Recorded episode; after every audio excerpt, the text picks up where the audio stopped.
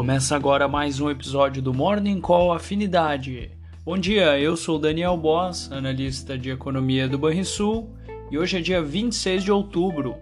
Lá fora, os resultados do terceiro trimestre de empresas e bancos europeus e americanos continuam no foco das bolsas de valores, em meio ao período de silêncio do Fed, antes da reunião que ocorrerá na próxima semana. Amanhã é de perdas predominantes nas bolsas internacionais, enquanto os investidores digerem uma série de balanços corporativos. Nos Estados Unidos, os resultados da Microsoft e Alphabet decepcionaram, derrubando as ações no pré-mercado. O euro e a libra permanecem no campo positivo na comparação com a moeda americana. As bolsas asiáticas fecharam em alta nesta quarta-feira, após Wall Street acumular ganhos na véspera. E entre as commodities, os contratos futuros do petróleo se recuperam após queda na madrugada. O tipo Brent, referência para a Petrobras, é negociado pouco abaixo dos 92 dólares o barril no vencimento para janeiro de 2023. Essas foram as notícias internacionais. No Brasil, o consenso de que a reunião do Comitê de Política Monetária do Banco Central, Copom, irá apontar a manutenção da taxa Selic no atual patamar, ou seja, 13,75% ao ano, tira um pouco da atenção à reunião da autoridade.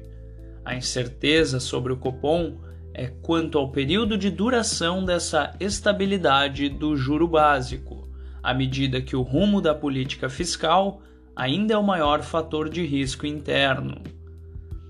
Na reta final do segundo turno eleitoral, neste domingo, os investidores continuam atentos às novas pesquisas de intenções de votos que vêm confirmando uma disputa bem apertada. Vamos ao fechamento do mercado. O dólar fechou a terça-feira com alta de 0,26% aos R$ 5,32.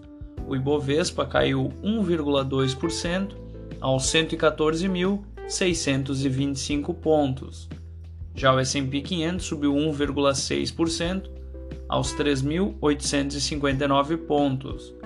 O DI futuro para janeiro de 2024 subiu 6 pontos base a 12,94%, e o DI futuro para janeiro de 2027 caiu 3 pontos base, a 11,67%. Na agenda do dia, destaque dos Estados Unidos para a balança comercial, além dos estoques de petróleo bruto.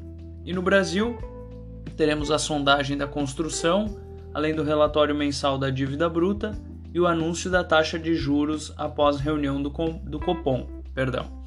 Você ouviu o Morning Call sua Afinidade com os destaques do dia.